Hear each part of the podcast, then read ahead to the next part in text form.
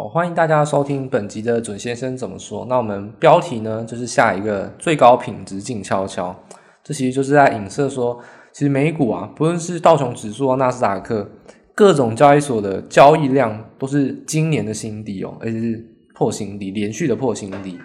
在这种情况下，到底是观望使得它创新低，还是在这种价量背离的情况下有一些意向呢？那我们可以来针对于此来讨论。第二就是展望说，其实疫苗啊打得很有用，但是我觉得成效其实没有太太显著，因为其实各国都还是处于一个很落后的状态，其实并没有一致的一起去打这个疫苗，所以目前看起来通航呃进解禁的这个方面，我觉得还需要再想想。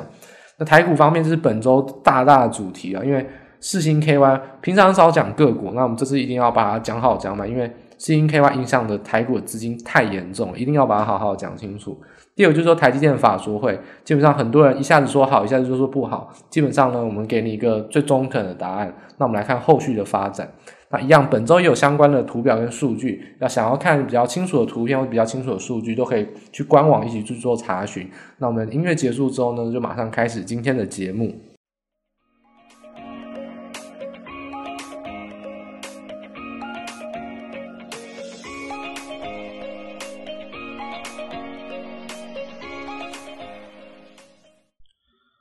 好，那本周呢，准先生怎么说的标题就是下最高品质静悄悄。这期就提到说，其实本周我们要关心的不是上涨或下跌或什么创新高而已哦。虽然说我们上周预测会走升、会创新高，也都是预期，但是这周焦点已经不再是价格上涨或下跌，应该是要看量。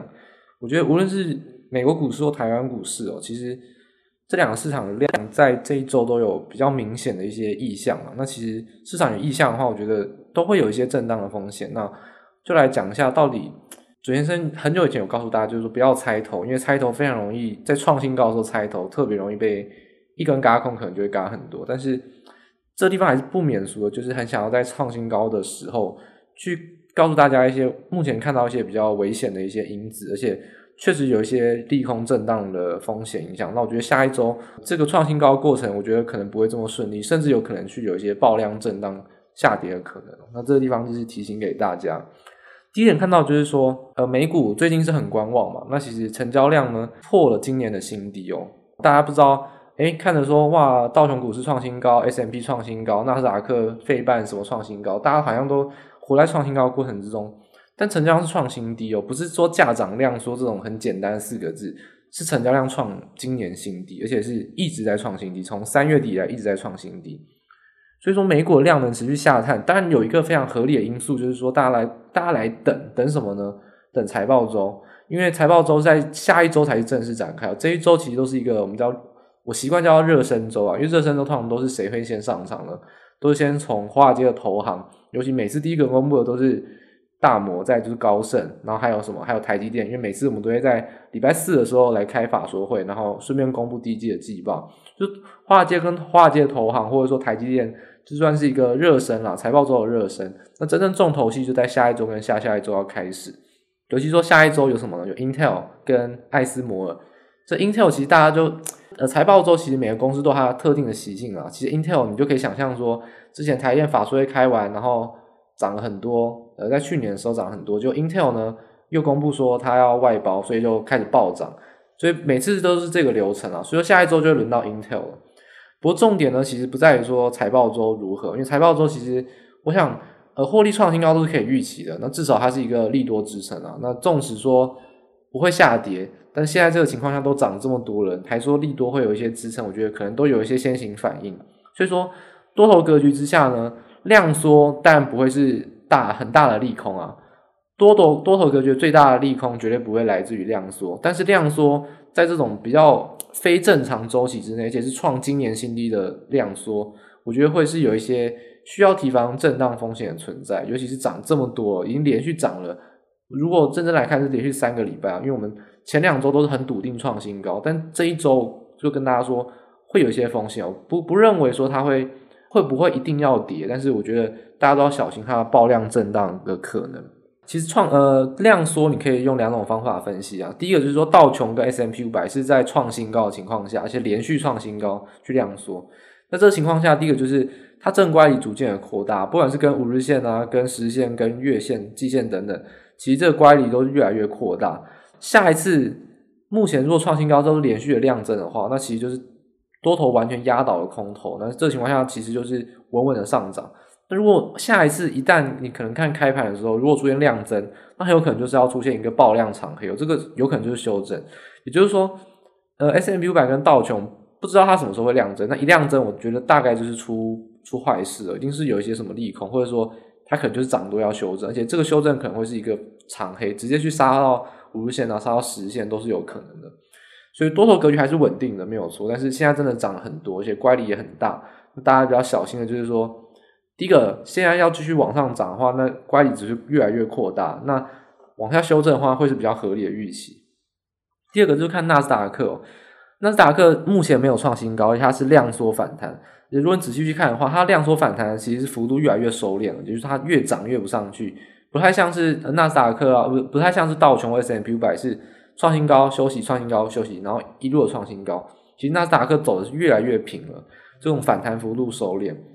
那其实很显然就是说，我们在上一周有提到，就是看特斯拉也好看妖股也好，很重要一个点就是空单的未平仓已经是创新低，然后所有的选择权时间价值都暴跌，等于说大家都是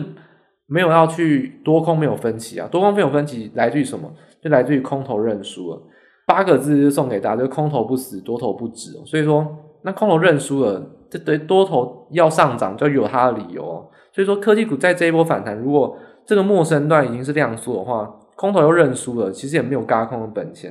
然后越走越窄，越走越窄，然后呈现一个反弹幅度收敛。到底它这情况下突然往上突破的那一根是为什么？是可能是苹果的发表会吗？那也还还久，或者说等到业绩公布嘛？但大部分的尖牙股业绩公布都在下下礼拜，怎么想都觉得在下一周会是一个很诡谲的一个时间段，就是它没有一个明显利多可以预期。然后又在这种很呃莫名的量缩的情况下，轧空也没有利多，基本面也没有预期的利多，到底纳斯达克下下一周要怎么走呢？所以我认为，其实这种情况下，嗯，关于股市、关于基本面、产业面方面的利多，其实我觉得都很有限哦。在这种情况下，股市要做一个震荡修正，我觉得都是比较有可能，尤其在涨很多的情况下。所以说，我觉得大家尤尤其关心哦，就是成交量创新低的情况下，而且。这地方有一个很严重的偏误要提醒给大家，就是大家看的成交量很很有可能是成交值，尤其是大家看一般看盘软体的台股都是成交值，但是股市创新高，成交值一定会创新高，因为你交易的股票越来越贵，你一定要把它做调整，就是把它除以现在的指数。那基本上我这边指的成交量都是已经还原过，就是还原成交易股数，都已经把价格因素、创新高因素都已经调整过后了，都是在创新低。所以这个这一点要提醒给大家，就是呃，一般软体看的成交值还是成交量要看清楚。成交值一定会创新高，因为你的股票越来越贵，你买的东西当然也越来越贵。所以说，这情况下成交量创新低，在现在这个阶段呢，我觉得涨这么多会是一个潜在大家需要提防的一个很关键的数据。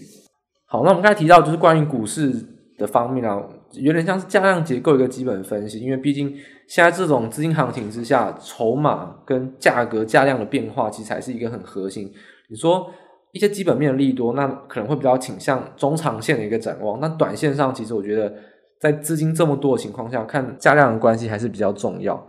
那不过关于基本面中长线利多怎么来看呢？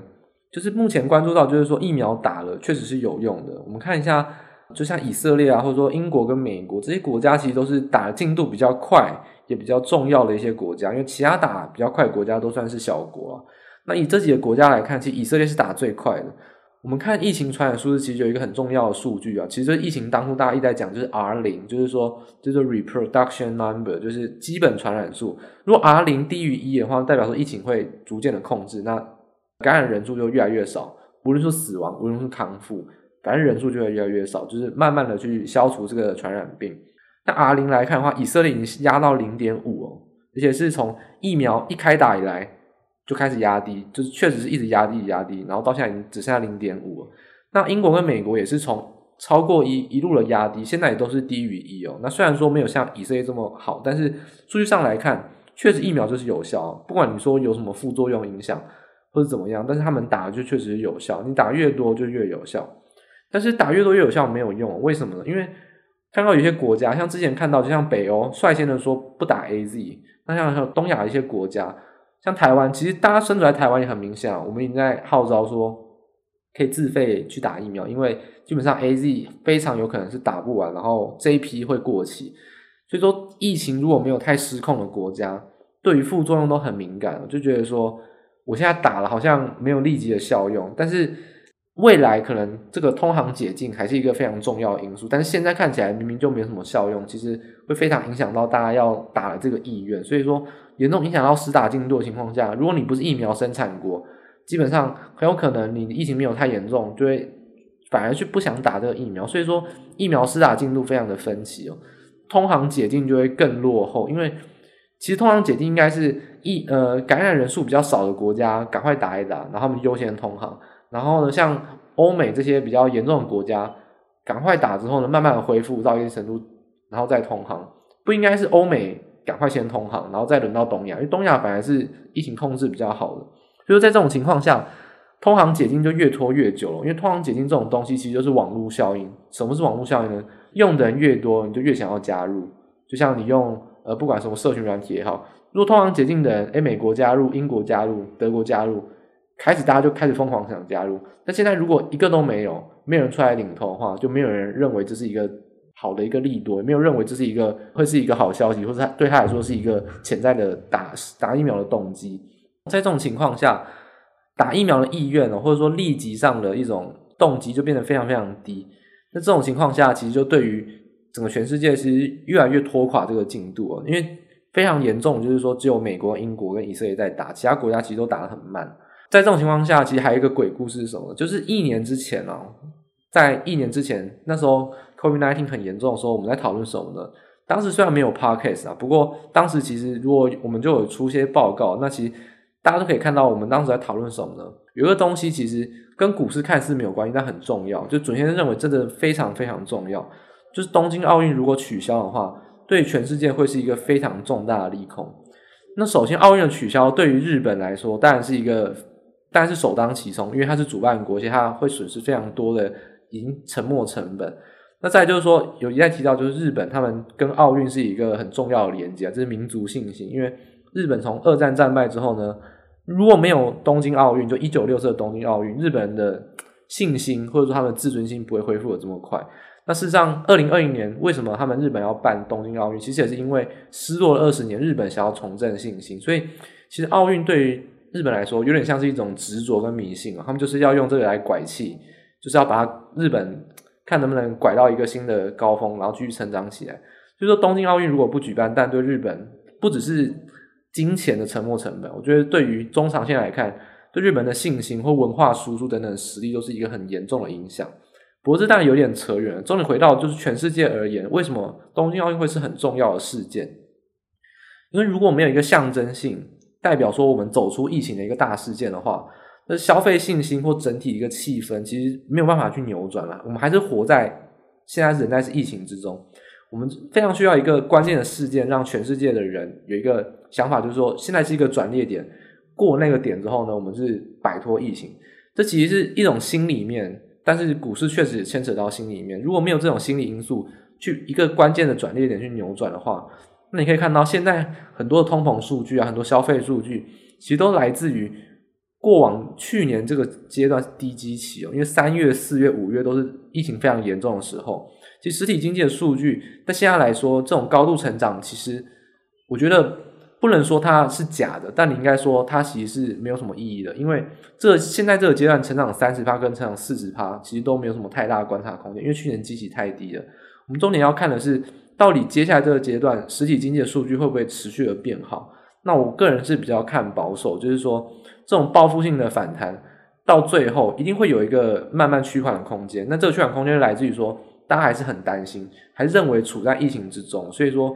回复回复到一个正常的水位之后呢，其实不会再明显的增加。如果真的要往上再一个突破，其实还是需要让人的心里面去认为我们现在是摆脱疫情，那才有可能让真的复苏或经济有一个。突破性的一个成长，整体来看的话，我觉得疫苗越打越慢，跟东京奥运取消，从呃前两天，又说这礼拜东那个执政党东日本日本的执政党是有出一些讯息，我觉得大家可以陆续去关心哦。这个讯息，我觉得很多人可能会觉得明明就没有关系，可能是觉得鬼扯淡。但是我觉得东京奥运确实在投资的心理层面，或全球消费的心理层面，是一个很关键的事件。有可能是现在这个阶段涨到这种程度，到底什么时候会是让大家认清说，诶，好像涨得过多？或许东京奥运的取消会让大家认清，就是疫情确实影响还是很严重。可能会是一个潜在的影响因素。我觉得东京奥运的取消，个人是蛮看重，而且也很建议大家持续去做关注的。我觉得，而且目前来看，取消几率确实不低哦。我觉得大家可能要比较小心的是，关于疫情方面的利多是越来越出尽，就是疫苗也打了，但大家就不打。那这个情况下，到底还有什么利多可以支持现在股市呢？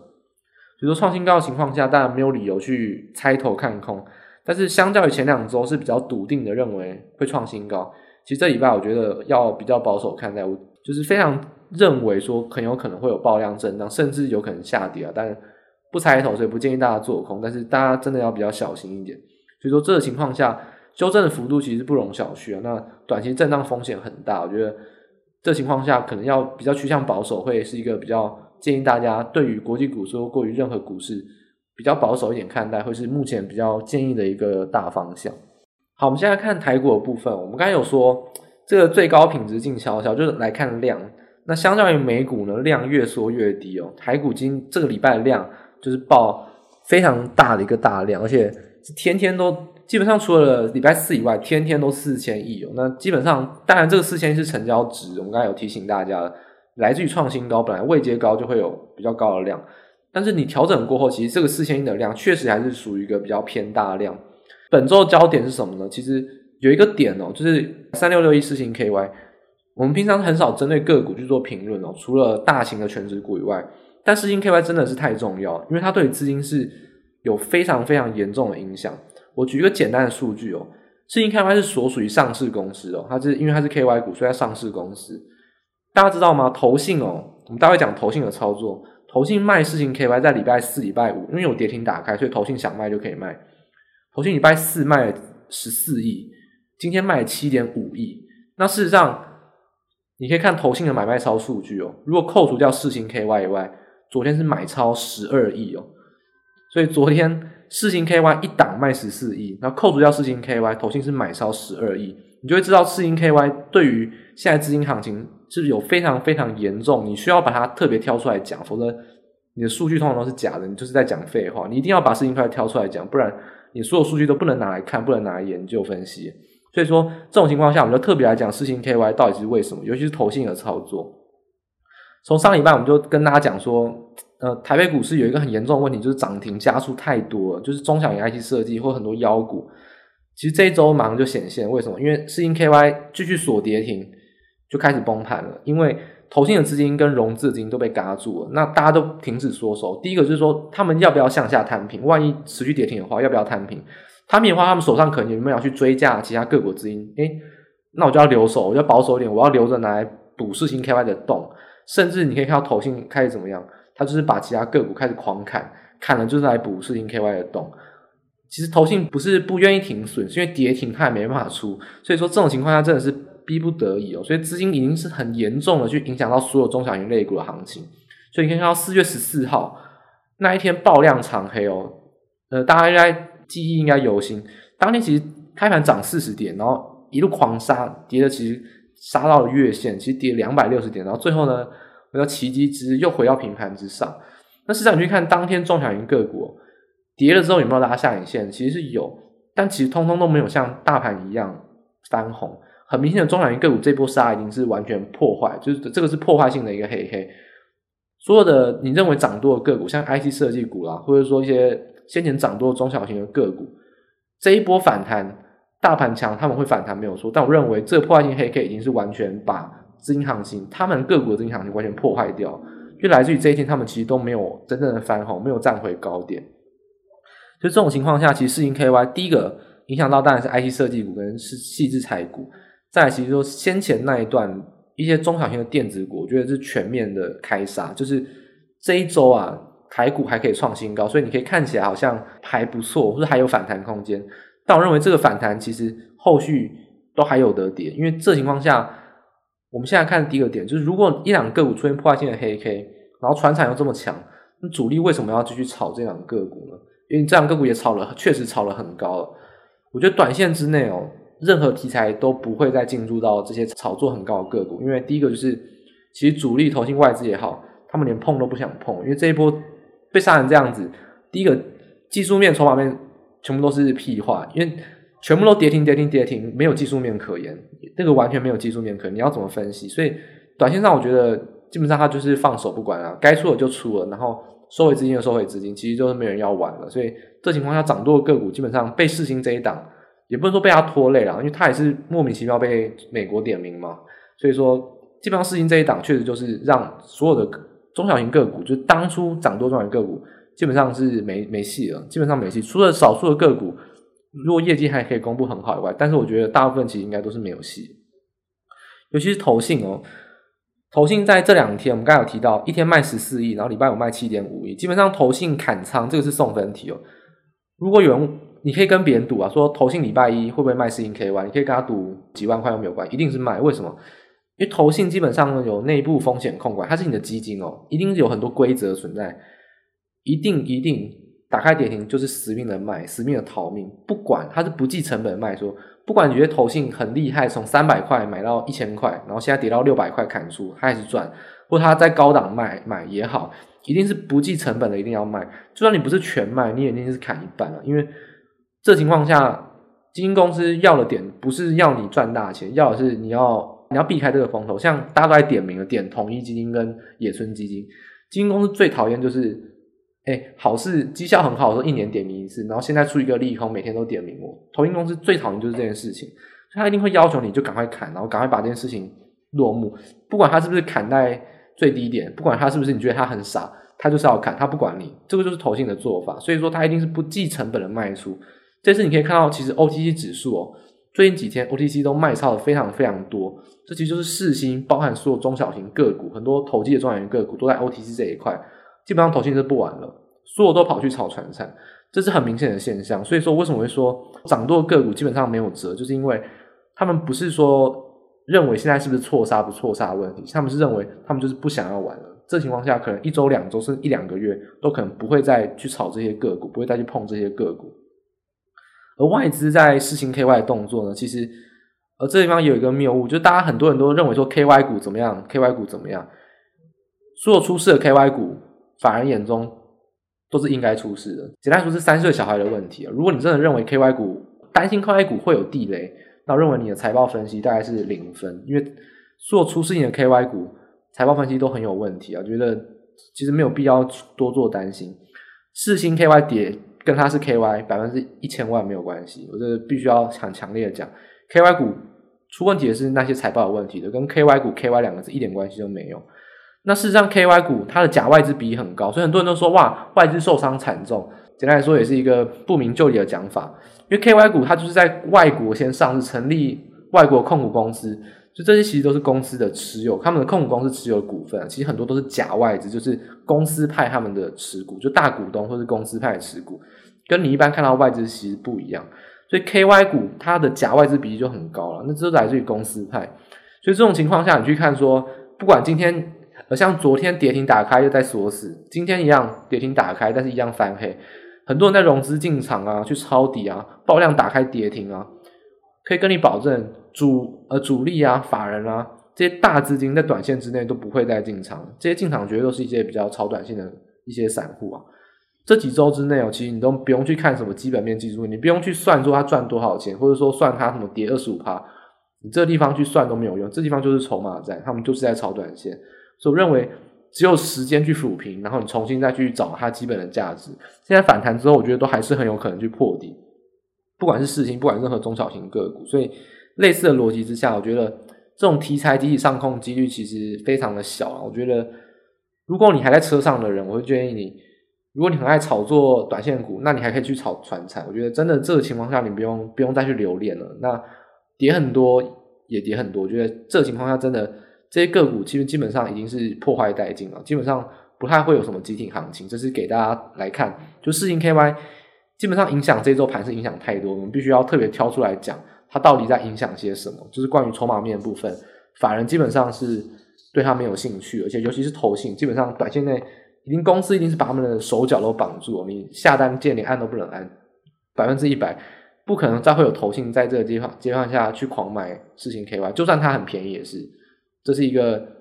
潜规则啊，就是说投信基金他们有时候不顾绩效，为了一些名声或为了避开风头一些潜规则，这是跟大家来分享。好，接下来我们来看，诶世芯 KY 稍微的去落幕之后呢，其实本周四还有一个焦点，就是台积电法说会。其实我们上周就有预告啊，台积电法说会有两个问题很重要。我们说什么资本支出不重要，什么扩厂不重要，赚多少钱不重要，毛利率什么什么都不重要。重要的是两个事情，第一个就是扩厂进度到底什么时候会把营收开出来。那其实这一周呢，我们有看到影响了人，他的回答是什么呢？他是说其实。他没有正面的回答，他是说目前疯狂增加的资本支出，其实在二零二三年才会开出。那事实上，他还是预测营收会成长。那来自于什么？其实来自于就是说，呃，我们叫 N 五，就是五纳米系列，不管是五纳米、五纳米加跟四纳米，包含到四纳米，可能今年底都有可能会量产。所以它其实还来自于就是说，先进制程的比例越来越高，它收的价格当然越来越贵。然后呢，稍微挤一点挤一点产能出来，所以这其实还是。目前台积电它营收成长的来源，就是来自于先进制程的比例越来越高。那当然，它先开出了一些产能，小的产能其实都还是去否这些高阶的一些制程。就是说，它从试产变成量产了。其实这个产能并不是新开出，只是说它从试产变量产而已。所以说，这个情况下营收开出，我觉得今年到今年底以前啊，其实台积电的营收大致上成长就会确定了，不太会有爆发性的成长，因为。要等到二零二二年砍开层开始开始浮现，那大家很担心，就是说这个资本支出增加，因为有一句很好笑的事情，就是说当初其实台电开法说会的时候，台子期的夜盘就疯狂涨，很多人说哇，台子期台积电又是报报喜，就当天台电 ADR 一开盘十点九点半就开始疯狂跌，大家说台积电是不是被外资看坏？都是都是你们在讲，就事实上问题就很简单，就问题就是关注这两点，说什么资本支出都不重要嘛。那你去看资本支出影响到的折旧费用，会影响到毛利没有错，但事实上这个折旧费用其实可以控制的。那大家很担心，就是说它的发债会不会影响到一些毛利？因为除了折旧费用，你发债还有利息费用。那其实你去看，其实台电已经开始发无担保公司债，从第一季去推估，今年它预计是不会发超一千两百亿，那我预估大概一千亿，每一个的年利率大家都落在零点五到零点六趴，你去算一算。影响到的利息费用每年大概就是五五亿到五点五亿，其实大概占他税前利益的百分之一啊，其实也不会太多，确实会有一点影响，但不会太多。但你要想的是，其实二零二零、二零二三年，如果它产能一开出来，它营收会有暴增，所以说这情况下，我认为发债或折旧费用的影响毛利跟它的成长去做一个抵消，不认为法人在这个阶段会认为它营收展望会有什么影响，我觉得它是差不多抵消的，不会说。特别的有一些利空的影响，所以说它就是一个稳定高标、中规中矩。其实就是说它可能成长空间，你要再等一等，要再观望一下。它其实就是一个好公司，只是说它可能不是考一百分，可能考个八十分、八十五分，其实还是一个中规中矩的好表现。那第二点，我们最想看就是鼓励政策，很有趣。这次法人没有人提问股利政策，那当然台积电就不会回答，他他他是 Q&A 嘛，他你先问他来回答。没有法人提问了，所以说这个问题就是延延续到我们之前预测，那就要等到五月初台积电董事会才有决议。所以说这个核心的两个问题其实都没有太多的利空讯息啊，利多讯息，台积电上涨可能就会比较难了，可能要等一下。所以说短线上这个六百二十一块啊，可能都还是一个短线的压力区，甚至你要站回季线，都还是有一些考量的空间。所以说现在这个阶段，台积电其实它就是一个比较稳定的公司，其实这对台股也是有好处啊，就是说。最大的权值股不会在上涨下跌比较震荡幅度加大，它其实就是稳定的在这个地方做一个控盘的角色，我觉得也是一个比较合理的。所以说，台电法说到底是利多还是利空？我认为它其实是一个中规中矩偏利多，只是说这个利多可能要等到以后才会发酵，不存在利空而言啊。所以大家对法说会，我觉得不要再看涨说涨，看跌说跌。基本面这种东西，台电很诚实的告诉你，你可以自己的去。去做一些财报上的研判，我觉得其实台电还是利多，只是说在现在这个阶段，呃，今年的营收其实不太会有爆发性的成长，股价大概也会是。所以整体而言呢，我们从台电法说跟四星 KY 资金的影响，就发现到其实中小型的电子股在这一波其实损失非常惨重，而且投信是狂买，应该是要卖到底哦。基本上真的是把资金全部都压在传产。其实最近两天的过高也都是传产带动，不管是塑胶、化学、纺纤、钢铁，尤其是钢铁跟航运哦。航运这个东西其实是一个比较新的，因为大家都知道长荣海运已经到台湾市值的前第二十六名还二十五名哦，所以它其实可以影响到市值，它是已经是一个很大型的股票。所以这种航运股啊，或是钢铁股，去有像中钢也是零零五零成分股，中钢昨天涨停板，所以这种创新高其实都是比较失真的，因为全压船产这种去追价行为，我认为资金已经有点过度集中。第一个，大型电子股你也不买。中小型电子股你也不买，你只买船产的话，我觉得这种缺乏良性轮动的格局，跟之前两个礼拜其实截然不同的。所以我认为，在现在这个阶段，虽然今天收了一个很漂亮的长红棒，虽然今天创新高，但是它来自于台积电拉尾盘。我觉得台股的震荡修正其实还是势在必行。虽然说传产买的这样子，外资也买，投信也买，但我认为如果没有做一个良性的轮动，其实迟早还是会进行到一个修正。所以我觉得。拉回到五日线，或者拉回到甚至十日线，再去做买进，会是一个比较适合的。现在我觉得都还是一个，你要站在一个逐步减码的角度，会比较适合。那多单进场的话，其实一样，如果跌到五日线跟十线的话，你还是可以去去去减股票。那你可能就要选一些可能跟传产有关的也好，化工啊、塑化啦，或者说 PCB 等等，还是比较低基企啊，然后报价受惠也有关的一些个股。那我觉得已经上涨上去，像钢铁、航运。对，你要再去追高，其实都是做短线的。你真的要长期布局，我觉得化工或者 PCB 还是比较适合低基企补涨的一些股票。所以在现在这个阶段，我觉得高档震荡区间，不管是台股跟美股，其实我觉得这一周我都给大家答案都是，我不认为很笃定的会创新高。其实大家都要站在比较保守震荡的角度去看，会比较合适一点。那这个地方就提供给大家来做参考。